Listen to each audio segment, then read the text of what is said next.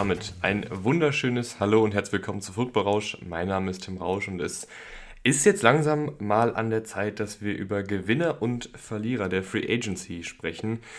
Ich habe mir da ein bisschen Zeit gelassen, weil ich fand irgendwie, ich weiß nicht, wie ihr es so wahrgenommen habt, ähm, ich fand irgendwie, dass die Free Agency dieses Jahr ein bisschen verteilter war. Also ich hatte zumindest vom Gefühl her äh, den, den Eindruck, dass letztes Jahr zum Beispiel relativ schnell dann doch die meisten großen Namen unterschrieben hatten äh, und man dementsprechend schnell dann auch ein Bild hatte von Teams, die sich vielleicht verstärkt haben, Teams, die vielleicht die eine oder andere Lücke offen gelassen haben, äh, die dann vielleicht eher in die Verliererkategorie zählen ähm, und so weiter und so fort. Ich fand aber, dass dieses Jahr es dann doch ein bisschen gedauert hat, bis so ja, dann auch jetzt mal so langsam ein Bild entsteht, dass man sagen kann, okay, Team XY, die haben jetzt hier wirklich, ähm, die sind jetzt sozusagen fertig mit dem Free Agency-Prozess, da wird jetzt, glaube ich, nicht mehr viel passieren. Ähm, da sind jetzt ja über die letzten Tage auch noch einige Namen untergekommen, die durchaus ja Starterpotenzial haben oder einfach auch klare Starter sind. Und da wollte ich einfach nicht zu früh dann sagen, ähm, Team X, Team Y ist jetzt ein, ein Verlierer, weil die haben zu wenig gemacht. Ähm, die, ich kann schon mal ein bisschen vorwegnehmen, zum Beispiel sind die Texans bei mir ein Gewinnerteam und die haben ja über die letzten Tage einfach noch ein paar Deals eingefädelt, die sie halt zu diesem Gewinnerteam gemacht haben. Hätte ich das an Tag zwei oder drei der Free Agency gemacht, ähm, diesen Podcast, dann wären die Texans auf jeden Fall nicht bei den Gewinnern gewesen. Vielleicht wären sie sogar bei den Verlierern gewesen, weil ich gesagt hätte, hör mal, die haben irgendwie echt nicht so viel gemacht, äh, aber jetzt ähm, ein paar Trades eingefädelt, äh, ein paar Neuverpflichtungen über die letzten zwei, drei Tage noch ähm, über die Bühne gebracht und deshalb jetzt eben in der Gewinnerriege. Natürlich ist auch klar, wir fangen mit den Verlierern an. Da habe ich jetzt nur zwei Teams. Ähm, insgesamt habe ich äh, sechs Gewinnerteams und zwei Verliererteams. Verliererteams äh, sind jetzt für mich nicht unbedingt die Teams, die am wenigsten gemacht haben. Also beispielsweise die LA Rams habe ich jetzt hier nicht bei den Verliererteams, weil die einfach auch in so einer Cap-Hölle sind. Und das war ja abzusehen und das äh, ist dann ja auch irgendwo einkalkuliert. Das fände ich jetzt irgendwie albern zu sagen, ja, die Rams haben jetzt die Free Agency verloren, weil sie mit ihrem nicht vorhandenen Cap Space keine Superstars geholt haben. Das ist ja logisch. Äh, es geht mir dann eher darum, ähm, ja, wie nutzen Teams ihre Ressourcen? Lassen sie vielleicht da zu viel liegen? Ähm, füllen sie die falschen Lücken? Ähm, holen sie vielleicht in meinen Augen Spieler für zu viel Geld, wo man auch günstigere Alternativen gefunden hätte.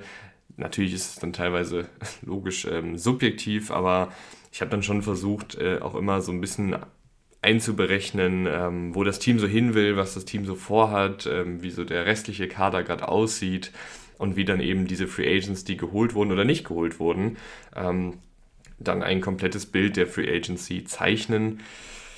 Gleiches gilt natürlich auch für die Gewinner. Ich habe jetzt nicht die Teams genommen, die einfach die meiste Kohle rausgeballert haben, sondern habe äh, eben, also ich habe hier einen ganz gesunden Mix aus Teams, die natürlich Geld in die Hand genommen haben, aber auch Teams, die vielleicht nur zwei, drei Verpflichtungen gemacht haben, die aber irgendwie sehr clever waren und die auch irgendwie zu dem passen, was das Team so will und ähm, die dann auch im Rahmen des Cap Spaces möglich waren. Also es gibt ja logischerweise einfach Teams, die mit weniger Budget da reingehen. Wenn die dann aber trotzdem zwei, drei Spieler holen, wo ich denke, die könnten echt Starter werden, die könnten wichtig werden, dann ist das für mich genauso ein Gewinnerteam wie ein Team, was letztes Jahr aller Jaguars einfach riesig Geld rausballert. Ähm, und so dann halt äh, ziemlich viele neue Stars und Starter holt. Aber ich glaube, lange Rede, kurzer Sinn, wir fangen äh, mit den Verlierern an und das erste Verliererteam ist für mich ähm, das Team aus Los Angeles und zwar nicht die Rams, sondern die Chargers. Die haben relativ wenig gemacht. Ähm, Donald Parham verlängert, das finde ich okay. Ähm, dann hat man noch äh, Morgan Fox gehalten für einen relativ moderaten Deal, das finde ich auch okay.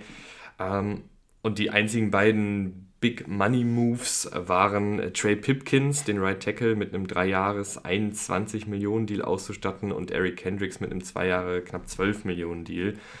Ähm, und beides fand ich jetzt nicht so notwendig. Also Trey Pipkins zu verlängern, finde ich okay. Ähm, hat letzte Saison aber auch nur okay gespielt als Right Tackle, ist aber zumindest noch ähm, erst 26. Da kann man auf jeden Fall ähm, verlängern. Ich weiß nicht, ob ich es für den Preis gemacht hätte, weil dafür hat er mir dann doch auch noch nicht dieses Niveau gezeigt, dass ich jetzt sage, der ist die nächsten zwei, drei Jahre der klare Starter und da brennt auch nichts an. Ähm, deswegen fand ich das ein bisschen zu teuer, verstehe aber, dass man ihn verlängert hat.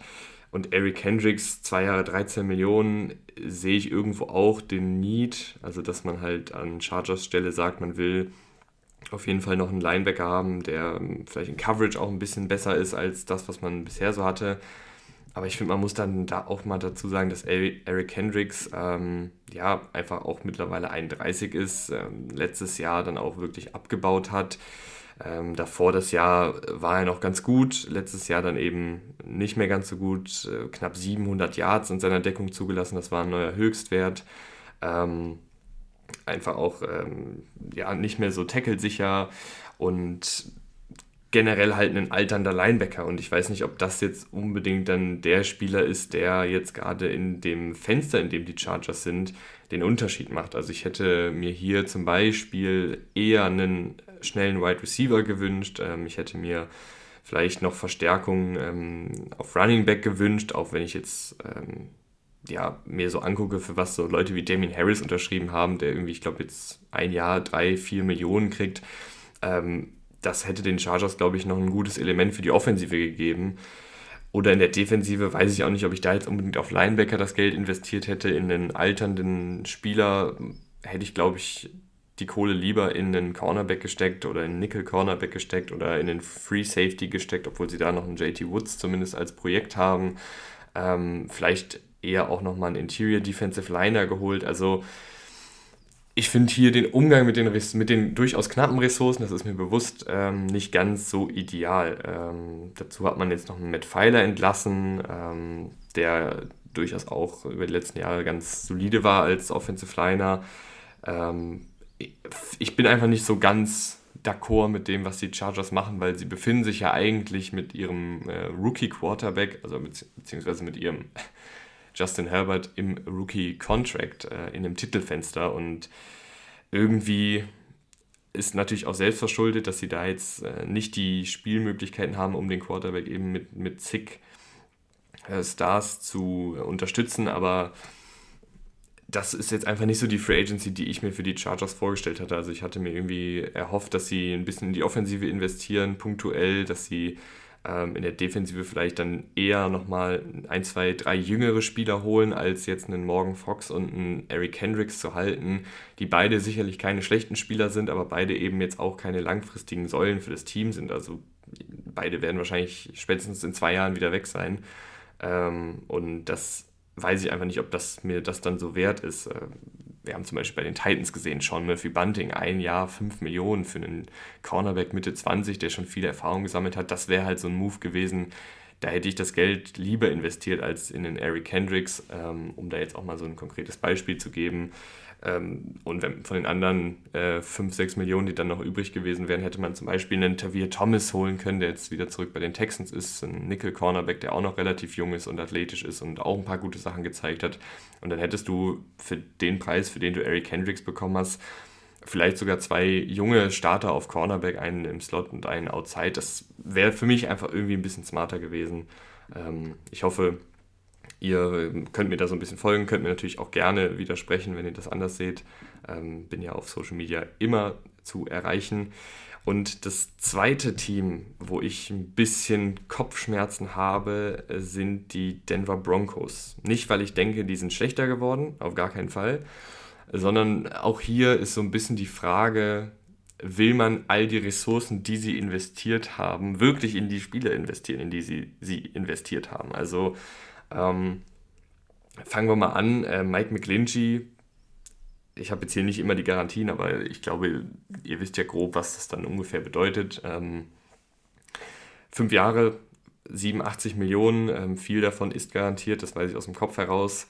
Ähm, Finde ich, ist natürlich ein okayer oder beziehungsweise guter Spieler. Äh, also Mike McGlinchey ist ein guter Spieler, Natürlich auch viel Geld jetzt für, für einen Right Tackle. Das finde ich aber noch okay, dass du ihm so viel gibst. Ähm, Chris Manners, zwei Jahre 6 Millionen für einen Blocking Tight ja, kann man machen. Ähm, Alex Singleton, drei Jahre 18 Millionen, hat ganz gut gespielt auf Linebacker, den Deal mochte ich ganz gerne. Aber dann kommen wir so langsam in die Deals, wo ich so sage, boah, pff, also schon viel Geld für Spieler, wo ich nicht weiß, ob sie das auf dem Level zurückzahlen können. Äh, Zach Allen, drei Jahre, 45 äh, Millionen, fast 46 Millionen. Ähm, für einen Pass-Rusher, der letztes Jahr so seinen kleinen Durchbruch hatte, aber jetzt auch nicht super dominant war. Äh, so ein typischer Tweener-Typ. Ich habe schon ein paar Mal im Podcast über ihn gesprochen. Defensive Tackle, Defensive End, Hybrid. Mh, mm, der aber auch einfach klare Schwächen hat äh, und das auch in den ersten Jahren in der NFL gezeigt hat. Äh, dann letztes Jahr ein bisschen rumgeschoben wurde, da auch eine, eine, neue Rolle gefunden hat bei den Cardinals, da dann auch ganz gut war, äh, möchte ich jetzt gar nicht ihm absprechen. Aber die Jahre davor einfach gezeigt hat, dass er zum Beispiel in der Laufverteidigung nicht sonderlich gut standhalten kann. Ähm, und ich weiß einfach nicht, ob mir das jetzt reicht, was er letztes Jahr gezeigt hat, um ihm ähm, ja, 46 Millionen Euro zu geben über die nächsten drei Jahre. Ist natürlich noch ein junger Spieler, 25,5. Ähm, da ist noch Entwicklung, Entwicklungspotenzial da, das sehe ich auch. Ich finde generell ja immer ganz gut, wenn man auf, auf jüngere Spieler setzt. Ähm, aber mir ist es tatsächlich ein bisschen zu teuer, einfach für das, was, was er so bringt. Ähm, wenn man dann sich anguckt, was ein Draymond Jones äh, bekommen hat, der das Scheme kennt, äh, der letztes Jahr ja sehr erfolgreich war ähm, bei den Broncos, der hat das gleiche Geld bekommen, hat aber in meinen Augen auch einfach über längere Zeit gezeigt, dass er halt diese Rolle des, also ist ja ein ähnliches Skillset ähm, wie zu Zach Allen, beides so diese Defensive End, äh, Defensive Tackle Hybrids und Draymond Jones hat das für mich einfach über einen längeren Zeitraum gezeigt, dass er der bessere und gefährlichere Passrusher ist. Ähm, kennt das Scheme, ist ein halbes Jahr älter und da hätte ich, glaube ich, dann das Geld lieber investiert. Samaj Pirine, zwei Jahre 7,5 Millionen, finde ich noch okay. Ne, kann man natürlich auch sagen, 7,5 Millionen ist schon auch ganz gut Geld für so einen Running Back, der wahrscheinlich eher so eine Backup-Rotationsrolle äh, haben wird, aber da, da, hängen wir uns jetzt, glaube ich, nicht dran, dran auf. Zwei Jahre 10 Millionen für Jared Stittem, der irgendwie einen guten NFL-Start hatte und dann relativ schnell wieder gezeigt hat, dass er keinen wirkliches Startermaterial ist, äh, finde ich auch echt pff, schwierig. Ähm, generell finde ich, haben die Backups dieses Jahr teilweise echt abgesahnt. Also da haben Spieler Gehälter bekommen oder Quarterbacks Gehälter bekommen, die halt Backups sind, wo wir auch wissen, dass die Backups sind, wo ich gedacht habe, boah, das ist aber echt ähm, eine ganze Menge. Vielleicht ist das jetzt auch einfach der Markt, dass man für einen Jared Stittem zwei Jahre 10 Millionen zahlen muss. Ich finde es ein bisschen viel, ähm, aber gut. Und dann eben noch der letzte Deal, wo ich ein bisschen Bauchschmerzen habe, ist vier Jahre 52 Millionen, knapp 30 Millionen garantiert. Das weiß ich noch aus dem Kopf. Äh, für Ben Powers, der sicherlich ein guter Guard ist, aber erstens Guard, eine Position, die, finde ich, in der Wichtigkeit in der Offensive ähm, ja einfach ein bisschen hinten abfällt. Natürlich hat man gerne gute Guards, äh, auf, auf jeden Fall. Aber am Ende des Tages hast du, würde ich das Geld lieber in, äh, in Center investieren oder in die Tackles investieren, ähm, anstatt jetzt in den Guard, der auf jeden Fall wirklich seine Stärken hat. Also Ben Powers ist, ist kein schlechter Guard, äh, ist auch noch nicht so alt. Ich kann verstehen, dass man den interessant findet. Ähm, ja, gleichzeitig äh, hätte ich das Geld lieber woanders angelegt. Ähm, vielleicht dann doch die Defensive nochmal einen Ticken verstärkt, ähm, dass das dann so das Punktstück wird des Teams. Äh, da haben sie ja durchaus ein paar Lücken, beispielsweise ein zweiter Cornerback würde nicht schaden, äh, ein zweiter Safety würde nicht schaden, ähm, noch ein weiterer Edge Rusher würde vielleicht nicht schaden. Also es gibt ja durchaus ein paar Baustellen bei den Cardinals oder Interior Defensive Line, die man ähm, hätte angehen können mit diesem Geld und ich weiß jetzt nicht, ob Ben Powers den riesigen Mehrwert bringt als Guard, ähm, den man jetzt sozusagen sich erhofft, wenn man so viel Geld für ihn ausgibt. Äh, ist aber wirklich auch kein schlechter Guard, das, das darf man natürlich dann nie vergessen. Ähm, das sind so meine beiden, in Anführungsstrichen, Verliererteams, die teilweise besser geworden sind. Also ich würde, die Broncos werden wahrscheinlich nächstes Jahr ein besseres Footballteam sein, wo ich aber einfach nicht weiß, ob ähm, der Preis ob, ob die, wie soll ich sagen, ob die Verbesserung den Preis sozusagen wert ist oder ob man da die Ressourcen nicht hätte ein bisschen anders investieren können und so dann vielleicht noch mehr hätte rauskitzeln können.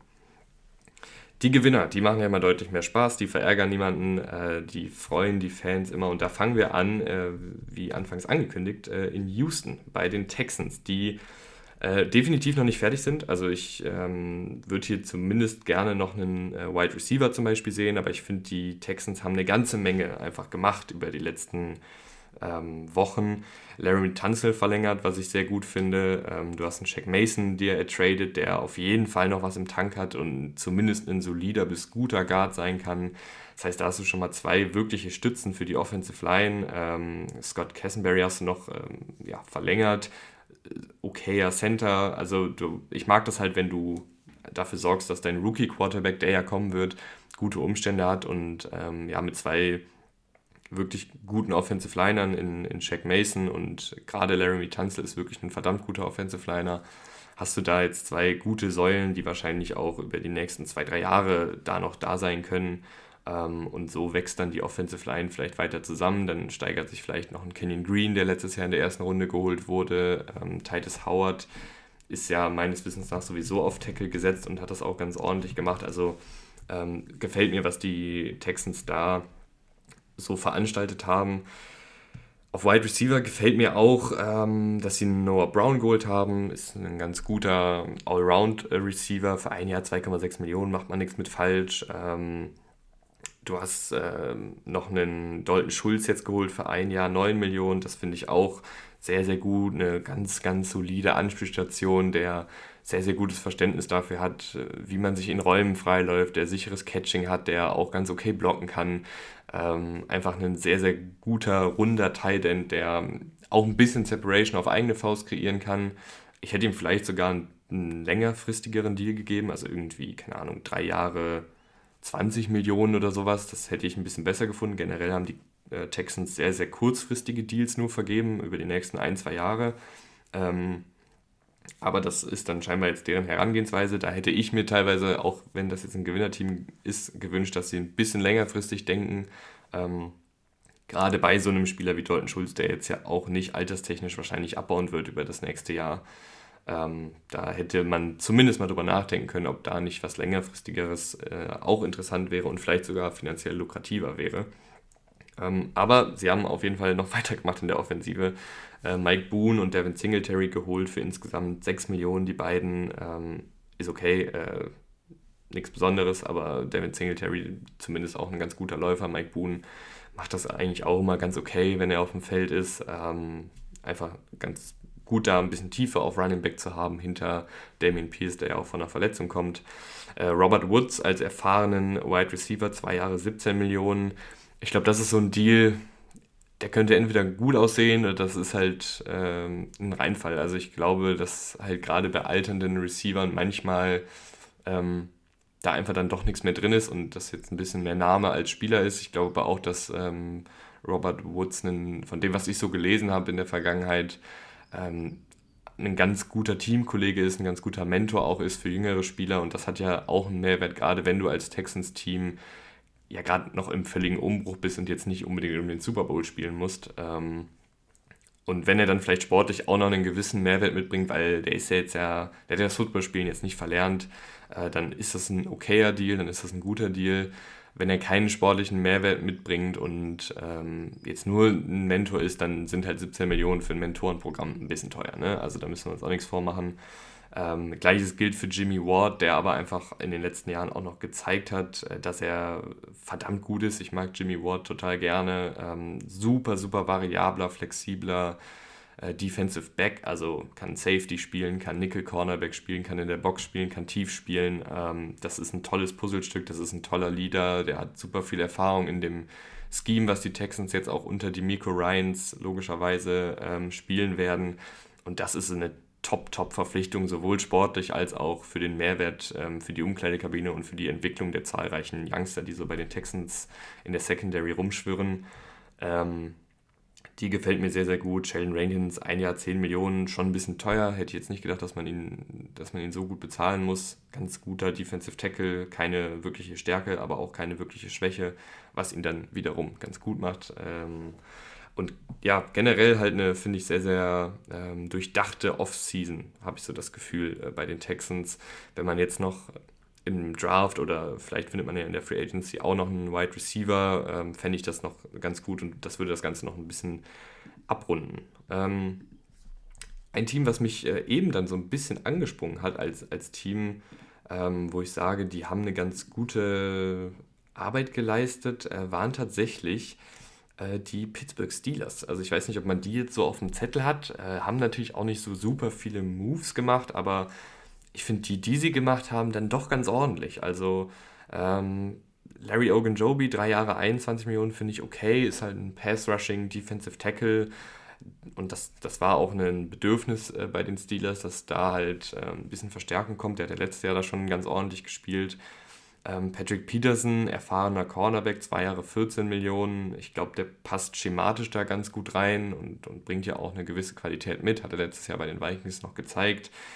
Und dann kommen aber wirklich, ja, die letzten vier Verpflichtungen, die gefallen mir besonders gut und deswegen sind sie da auch irgendwie reingerutscht. Also die ersten beiden, Peterson und Ogunjobi, finde ich okay, ähm, aber gerade einen Nate Herbig für zwei Jahre acht Millionen zu holen, der ein junger Offensive Liner ist, der eine Top-Schulung bei den Eagles bekommen hat, ähm, der bei den Jets und auch bei den Eagles schon Spielerfahrung gesammelt hat und das auch ganz ordentlich gemacht hat, zu holen, finde ich sehr clever. Ähm, daneben dann noch, oder beziehungsweise auf der anderen Guard-Position dann wahrscheinlich Isaac Seomalu, drei Jahre 24 Millionen finde ich auch voll im Rahmen. Ähm, das sind dann halt eher so Deals für Guards, wo ich sage, das, das passt. Äh, also es ist ja fast, fast die Hälfte von dem, was ein Ben Powers kriegt und äh, Seomalu wahrscheinlich sogar einen Ticken besser. Ähm, auch von dem, was ich so gesehen habe bei den Eagles oder gelesen habe, ähm, einer, der super viel kommuniziert, der zwar Guard spielt, aber praktisch wie ein zweiter Center teilweise agiert hat, ähm, wenn es darum ging, die Protection durchzugeben, wenn es darum ging zu erkennen, wie die Defensive aufgestellt ist und von wo sie blitzt und so weiter und so fort. Also ein sehr spielintelligenter Guard und das ist, glaube ich, auch gerade für einen jungen Quarterback wie Kenny Pickett immer einfach schön zu haben, ähm, wenn man da so einen Routinier in der Offensive Line hat. Und Vielleicht spielt er dann ja auf Center. Ähm, also wenn jetzt äh, Herbig und Daniels zum Beispiel auf Guard sind und äh, Seomale dann auf Center rückt, weiß ich natürlich nicht, was die Steelers da jetzt so genau vorhaben. Ich glaube, das wird man dann ja auch im Training Camp ähm, rausfinden, wie sie sich da aufstellen wollen. Aber auf jeden Fall äh, zwei gute Verstärkungen, die beide in meinen Augen auch starten können. Also Seomale sowieso und Herbig glaube ich auch. Und dann haben sie noch ihren Linebacker-Raum weiter restauriert. Das machen sie ja gefühlt jährlich. Und ich glaube, dieses Mal ähm, haben sie da wirklich zwei ähm, Spieler geholt, die ja einfach da auch ähm, eine gewisse Qualität mitbringen.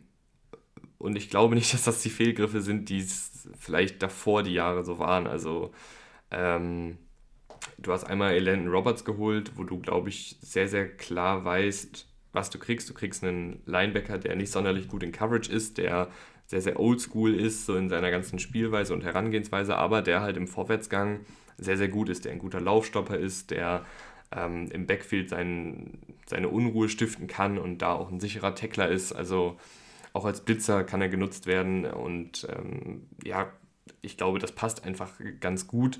Und dann hast du nämlich so einen Spieler, der eher über die Coverage kommt mit Cole Holcomb, der dann vielleicht da ein bisschen absichern kann und die beiden könnten sich dann vielleicht echt ganz gut ergänzen und ähm, ich mag das, wenn sich dann die Skillsets so ergänzen, dass du einen Linebacker hast, der vielleicht im Vorwärtsgang seine Stärken hat, einen Linebacker, der dahinter ein bisschen absichert ähm, und eher der ja, Sicherheitslinebacker sozusagen ist, während der andere in Ruhe seinen Chaos stiften kann. Und das sind dann zwei Spieler, die sich halt eben ähm, auf Linebacker bei den Steelers ganz gut ergänzen werden. Und deshalb gefällt mir die Offseason der Steelers, auch wenn sie jetzt nicht die aller ähm, feuerwerksbehaftetste Offseason ähm, der NFL ist, ähm, finde ich das, was sie gemacht haben, ganz ordentlich. Gleiches gilt äh, für die Miami Dolphins, die mit Jalen Ramsey einen, einen absoluten Topspieler geholt haben. Ich möchte mich jetzt auch nicht zu viel wiederholen über Jalen Ramsey den Trade haben wir ja auch schon geredet, deswegen an der Stelle einfach nur sehr, sehr cooles ähm, Puzzlestück. Ähm, verdammt guter Spieler, logischerweise. Und ähm, über die nächsten zwei Jahre wird er die Dolphins Secondary auf ein ja, nochmal höheres Niveau heben. Äh, du hast einen David Long relativ günstig geholt für zwei Jahre 11 Millionen, der in meinen Augen sehr gut ist. Ähm, auch einer, der halt im Vorwärtsgang seine Stärken hat, der aber, glaube ich, auch noch das Potenzial hat, in Coverage ein bisschen was dazu zu lernen, aber ich glaube, dass der als Blitzer zum Beispiel sehr, sehr gut genutzt werden kann. Ähm, was mir nicht ganz so gefallen hat, du hast halt alle vier Running Backs gehalten. Also Miles Gaskin, äh, Salvon Ahmed, Jeff Wilson und Raheem Mostert. Äh, Finde ich ist ein bisschen Overkill. Also hättest du jetzt Jeff Wilson und Mostert gehalten, okay. Oder keine Ahnung, Jeff Wilson und äh, Miles Gaskin oder sowas. Okay, aber jetzt alle vier zu halten, boah, weiß ich nicht. Aber das ist ja dann auch jetzt äh, Kleinvieh, was die verdienen. Also gerade Gaskin und, und Ahmed, das ne, müssen wir nicht jetzt hier über ein, zwei Millionen reden. Ähm, aber mir haben dann eben noch ein paar andere Moves gefallen, die halt jetzt keine Superstar-Moves sind, aber durchaus Spieler sind, die ihre Rollen spielen werden und auch für echt günstiges Geld geholt wurden. Also Deshaun Elliott, den Safety, und Nick Needham, den Slot-Cornerback, für zusammengerechnet 3,7 Millionen zu holen, ist wirklich echt gut. Das sind zwei Starter. Also äh, Nick Needham ist ein, ist ein sehr spielintelligenter Slot-Cornerback, äh, der ähm, das Scheme der Dolphins kennt, der da auch schon jahrelang rumturnt und das auch immer eigentlich ganz ordentlich gemacht hat. Es hätte mich nicht gewundert, wenn er mehr bekommen hätte woanders. Und Deshaun Elliott ist halt ein, halt ein Box-Safety, ist ein, ein, aber ein ganz guter Box-Safety, wie ich finde, der immer mal so ein bisschen rumgetingelt ist in der Liga. Ähm, war ja erst bei den Ravens, dann bei den Lions, hat er auch immer ganz okay gespielt, aber sich jetzt nie für größere Verträge empfohlen. Äh, und jetzt hier für 1,7 Millionen, also hallo, das ist, das ist ein Starter, der ist jetzt kein Superstar-Safety, ne? aber es geht ja dann auch nicht immer darum, auf jeder Position einen Superstar zu haben, sondern halt einen soliden Spieler vielleicht zu haben. Und da hast du mit Sean Elliott für den Preis wirklich ähm, sehr, sehr gutes Preis-Leistungs-Verhältnis in meinen Augen. Braxton Berry ist noch geholt, ähm, auch für sehr wenig Geld. Der kann auch seine Plays machen aus dem Slot heraus. Ähm, ja, ziemlich äh, routinierter Mann mittlerweile. Mike White kommt auch noch von den Jets, genauso wie Braxton Berrios. Ähm, zwei Jahre 16 Millionen, natürlich ein bisschen viel. Ich glaube aber, dass auch so ein Mike White in dem Scheme funktionieren kann. Ähm, und dann, wenn er dann ein paar Spiele übernimmt, sollte bei Tour was sein und dann ganz okay aussieht, dann lohnt sich der Deal ja auch. Und ich glaube, dass die Dolphins auch in der Lage waren, wo man halt einen ähm, Backup-Quarterback noch holen musste. Und Mike White ist da, glaube ich, eine ganz solide Lösung zumindest. Kommen wir jetzt zu einem Team, ähm, was jetzt nicht mit mega viel Geld um sich geschmissen hat, äh, weil halt nicht so mega viel Geld da war, aber was, glaube ich, ähm, ein paar wirklich gute Moves gemacht hat und das waren die Dallas Cowboys. Ähm, Zeke Elliott entlassen, sich davon getrennt, das war, glaube ich, jetzt an der Zeit, äh, auch jetzt nicht nur aus finanzieller Sicht, sondern in meinen Augen teilweise auch aus sportlicher Sicht, weil er einfach Tony Pollard ein paar Snaps weggenommen hat. Ähm, ich glaube, dass man da Tony Pollard vielleicht noch ein paar mehr Snaps geben kann und dann einfach noch einen ähm, jüngeren Back draftet oder noch einen anderen Running Back für günstig holt, der dann halt so 30% der Snaps spielt. Ähm, das finde ich, find ich schlau. Und dann hast du einfach zwei deiner defensiven Starter gehalten mit Donovan Wilson ähm, und mit Leighton Vander Esch. Donovan Wilson auch so ein Box-Safety, der sehr gut vorwärts arbeiten kann, ähm, da definitiv seine Stärken hat. Finde ich gut. Äh, Leighton Vander Esch für zwei Jahre 11 Millionen finde ich ist ein absoluter Top-Deal. Also ich hatte gedacht, dass Leighton Vander Esch vielleicht auch so in die Riege stoßen kann, zwei Jahre 20 Millionen oder sowas. Also der hat ja nicht nur den Erstrundenstatus, der ja manchmal sowas ein bisschen aufplustert, der hat, finde ich, letztes Jahr auch wirklich guten Football gespielt. War ja immer jemand, der gut im Tackling und in der Laufverteidigung ist.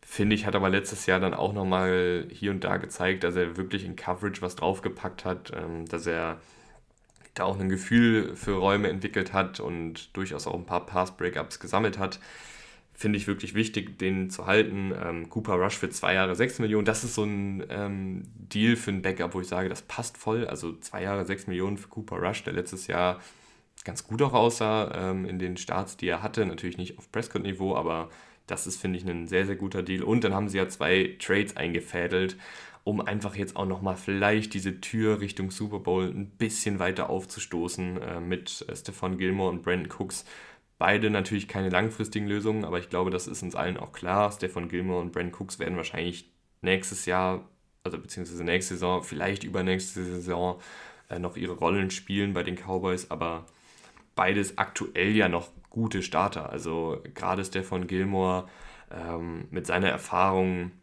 auch immer noch mit seiner Athletik, mit seinen Ballskills, äh, jemand, der da als Nummer 2 Cornerback wirklich sehr, sehr gut sein kann, ähm, neben Trevon Diggs und mit dem du auch schematisch eine ganze Menge, glaube ich, immer noch machen kannst, selbst wenn er jetzt ein bisschen ins Alter gekommen ist.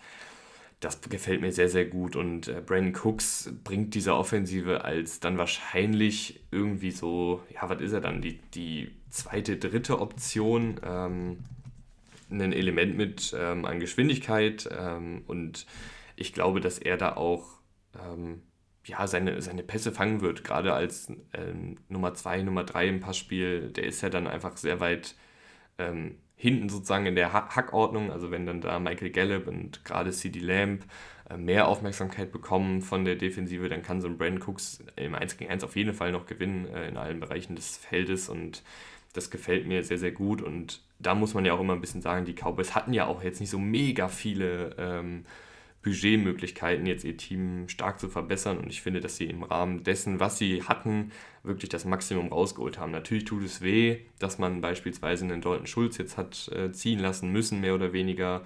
Es tut wahrscheinlich auch irgendwo weh, einen Sieg Elliott zu entlassen. Ähm, der hatte natürlich einen gewissen sportlichen Mehrwert auf jeden Fall noch. Ähm, aber so ist es halt, ähm, wenn man ja das Titelfenster offen halten will, wenn man gleichzeitig irgendwie ja einige wirklich teure Spieler unter Vertrag hat, dann musst du dich hier und da einfach von Leuten trennen. Und ich finde auch da die Priorisierung in Ordnung, dass du einen Dalton Schulz ziehen lässt, weil du hast letztes Jahr Jake Ferguson gedraftet in der vierten Runde, den ich für einen ziemlich ähnlichen Spielertypen halte, der auch schon ein paar gute Ansätze gezeigt hat ähm, und ihn dann vielleicht nicht ganz ersetzen kann, aber zumindest ähm, den Verlust ein bisschen eindämmen kann, sozusagen. Und ähm, jetzt habe ich noch zwei Teams auf der Liste. Äh, die Detroit Lions äh, sind eines davon, die ja einfach mittlerweile einen verdammt guten Gesamtkader haben. Also klar ist äh, Quarterback immer noch ein kleines Fragezeichen. Äh, Jared Goff, finde ich, hat ähm, gegen Saisonende, äh, boah, kleiner Nieser an, an der Stelle. Äh, Jared Goff hat gegen Saisonende das wirklich ganz ordentlich gemacht. Ich würde aber trotzdem sagen, dass er eine Menge profitiert von dem Scheme, dass er nicht super viel alleine kreiert äh, und dass die Lions langfristig, wenn sie wirklich ganz, ganz oben mitspielen wollen, glaube ich, mit einem anderen Quarterback da bessere Chancen hätten. Das heißt jetzt nicht, dass Jared Goff absolut kacke ist. Ich glaube, er hat wieder mal gezeigt, dass er innerhalb eines Schemes und wenn ähm, das Coaching passt und die Umstände passen, dann auch wirklich ein guter Quarterback sein kann. Ähm, hat ja alle physischen Anlagen dafür auch. Und ähm, die Lions schrauben jetzt gerade einfach weiter daran, das Team so gut wie möglich äh, um ihn herum zu gestalten. Und dann auch vielleicht um den Rookie-Quarterback, der vielleicht im Draft kommt, wissen wir natürlich nicht. Ähm, wie dem auch sei, da finde ich, haben sie wirklich eine ganze, ganze, ganze Menge guter Deals gemacht. Also der einzige Deal, der mir nicht gefällt, ist der für Alex Anzalone, drei Jahre 18 Millionen, aber die Lions mögen ihn irgendwie ganz gerne, haben ihn ja auch super viel immer spielen lassen. Er hat dann hier und da auch mal seine Plays gemacht. Ich finde ihn aber einfach nicht so gut. Ich finde Alex Anzalone nicht so gut. Ich sehe da auch nicht mehr so viel Entwicklungsspielraum. Ähm, ist, finde ich, in Coverage nicht so sonderlich doll, ist ein ganz solider Tackler, aber auch das ist nicht immer so gut. Ähm, ist ja jetzt auch kein Überathlet ähm, kein physischer Freak oder sowas. Also ich hätte ihn nicht unbedingt gehalten. Ich hätte da vielleicht jüngeren Spielern dann mehr Spielzeit gegeben äh, oder vielleicht mich anderweitig umgeguckt. Also äh, David Long oder sowas hätte ich da besser gefunden. Auch Leighton Wenderesch hätte ich äh, besser gefunden, wenn sie den für den Preis geholt hätten, den sie Anzalone zahlen. Ähm, aber gut, das ist so der einzige Deal, der mir nicht gefällt. Ansonsten, ähm, ja, Chauncey Gardner-Johnson und Cam Sutton verstärken die Secondary. Ähm, Cam Sutton drei Jahre 33 Millionen, hört sich erstmal viel an, ist aber für einen Cornerback, der sowohl im Slot als auch outside wirklich ähm, gut gespielt hat, gerade im Slot auch über Jahre eine ziemliche Konstanz gezeigt hat, ein guter Tackler ist, aber auch ein echt gutes Coverage-Verständnis hat, äh, in Man-Coverage gehen kann, in Zone-Coverage gehen kann und da bei beiden einfach nicht verloren ist und eben dann auch mal outside spielen kann, wenn nötig.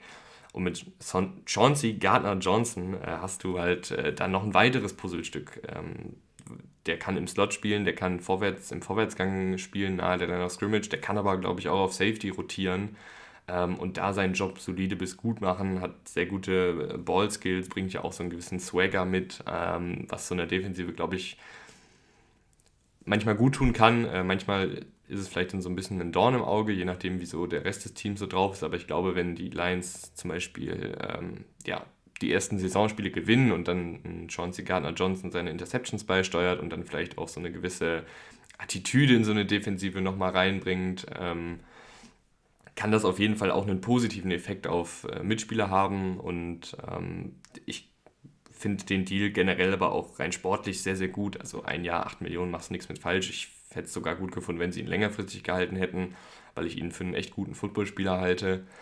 Und dadurch, dass du jetzt mit Cam Sutton deinen Slot-Cornerback hast und mit äh, Gardner Johnson so dein variables Puzzlestück, dann kannst du da, finde ich, auch eine Menge, Menge ähm, ja, rumrotieren. Du hast ja dann auch noch Emmanuel Mosley geholt auf Outside, der für ein Jahr 6 Millionen. Auch das ein sehr, sehr guter Deal. Auch ein sehr, sehr ähm, guter, spielintelligenter Cornerback, der ähm, in Zone Coverage seine Stärken hat und das einfach bei den 49ers über ein paar Jahre wirklich ordentlich gemacht hat. Kein großer Name ist, aber ja, Spielzeit gesammelt hat, Erfahrung gesammelt hat und dann auch ganz gut gespielt hat. Also du hast jetzt prinzipiell eine brandneue Secondary.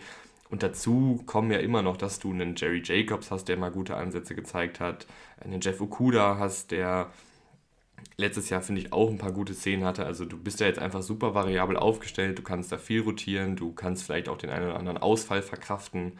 Ähm, und ich glaube, da ist einfach eine Menge möglich, äh, auch so was den schematischen Aufbau der Defensive, ähm, was so der schematische Aufbau der Defensive sein soll, da ist auch einfach eine ganze Menge möglich. Und ähm, deshalb finde ich die Free Agency der, der Lions sehr, sehr gut. Ähm, ansonsten hast du noch einen David Montgomery geholt für drei Jahre 18 Millionen, das finde ich auch okay. Äh, Graham Glasgow, erfahrener Guard für ein Jahr 4,5 Millionen, auch guter Deal. Ähm, John Kaminski hat letztes Jahr als Passer schon ein paar gute Sachen gezeigt. Er wurde auch für relativ wenig Geld, zwei Jahre 9,5 Millionen gehalten. Wirklich rundum äh, gefällt mir das sehr, sehr gut. Ähm, bereitet alles so ein bisschen darauf vor, dass man äh, nächstes Jahr einen guten Gesamtkader hat, dass man im Draft jetzt nochmal punktuell verstärken kann, dass man im Draft jetzt auch nicht darauf angewiesen ist, irgendeine Position ganz dringend zu bedienen. Also ich glaube, vor ein paar Wochen war auf jeden Fall Secondary noch ein klarer Need. Der ist jetzt zum Beispiel, finde ich, nicht mehr so da. Das heißt, man kann dann ja auch wirklich gucken, welcher Spieler ist jetzt hier der beste Spieler im Draft und muss dann gar nicht groß darauf achten, äh, dass man jetzt, keine Ahnung, den ähm, zweiten Cornerback-Posten unbedingt äh, mit dem Draft ähm, ja, füllen muss. Und das ist einfach, äh, finde ich, eine gute Herangehensweise für ein, ein, Team, wenn man da so in den Draft reingehen kann und sagen kann, man hat jetzt keine absolut klare Baustelle. Letztes Team auf der Liste, äh, ein Team, was nicht super viel gemacht hat, aber ich finde das, was sie gemacht haben, ganz gut. Äh, das sind die Buffalo Bills. Die haben Jordan Poyer verlängert, das finde ich gut. Ähm, die haben aber ansonsten auch Matt Milano verlängert, also zwei Stützen in der Defensive. Ich finde auch okay, dass man Tremaine Edmonds hat ziehen lassen für den Preis, äh, den er dann ja bei den Bears jetzt ähm, wert ist. Das finde ich in Ordnung. Ähm, und dann hast du, finde ich, drei Spieler geholt, die alle drei relativ jung sind, die alle drei noch Potenzial haben ähm, und alle drei jetzt auch nicht so mega viel kosten. Also du hast ähm, Du hast Damien Harris geholt, den ich sehr, sehr gut finde für ein Jahr. Ich glaube, knapp 4 Millionen auf Running Back. Das ist wirklich nix. Und der bringt, finde ich, auch so ein Element mit, was auch mit Devin Singletary nicht ganz so da war, nämlich, dass man wirklich viel auf eigene Faust kreieren kann und vielleicht auch hier und da mal ein paar längere ähm, Laufszenen hat. Also äh, Damien Harris ist, finde ich, einfach nochmal ein Ticken explosiver, spritziger, mit ein bisschen mehr Power. Also hat alles an läuferischen Fähigkeiten im Vergleich zu Devin Singletary, finde ich, einfach nochmal einen Ticken mehr. Ähm, nicht ganz so agil wie ein Devin Singletary, der durchaus ein paar schöne Jump Cuts hat. Aber ich finde, Damien Harris ähm, bringt einfach nochmal so eine Physis mit, äh, bringt auch eine gewisse Gradlinigkeit mit als Läufer, der holt dir deine positiven Yards raus.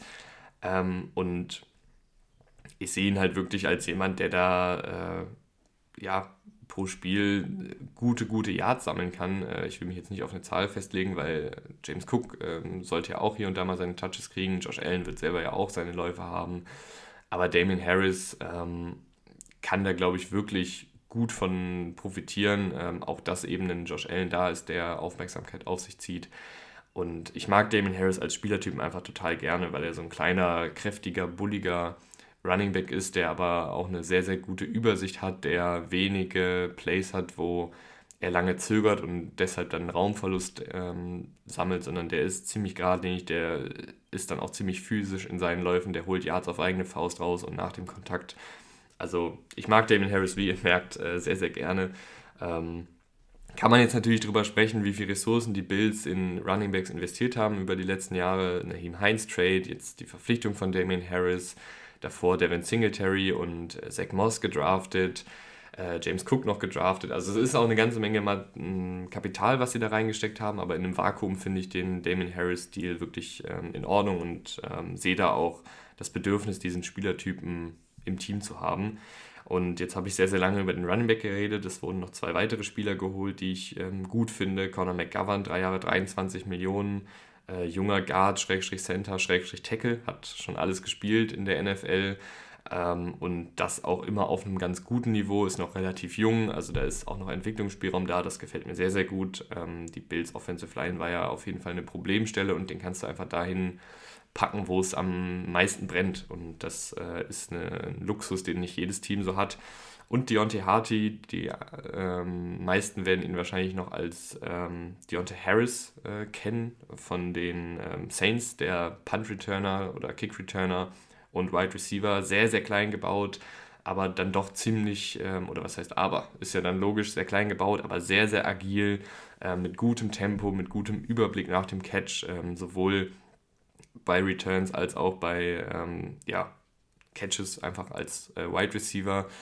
Und ich glaube, dass sie den ähnlich wie, oder dass sie in Deontay Harty das sehen, was sie eigentlich von Isaiah McKinsey letztes Jahr wollten, aber Isaiah McKinsey konnte es irgendwie nicht ganz so umsetzen.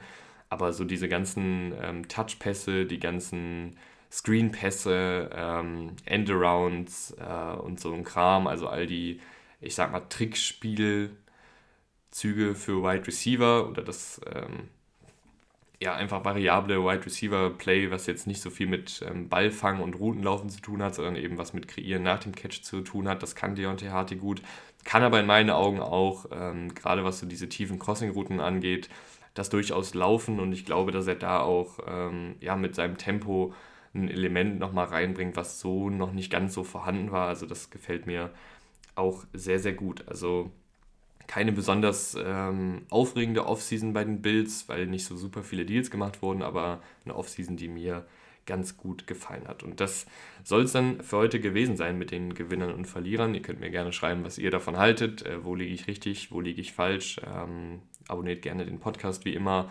Freue ich mich. Ähm, wer mich auf Patreon unterstützen will und den Podcast unterstützen will, kann das auch gerne tun. Äh, Link dazu ist in der Beschreibung. Da kommen jetzt auch regelmäßig Folgen raus, also zusätzlicher Content. Bis zum nächsten Mal. Haut rein.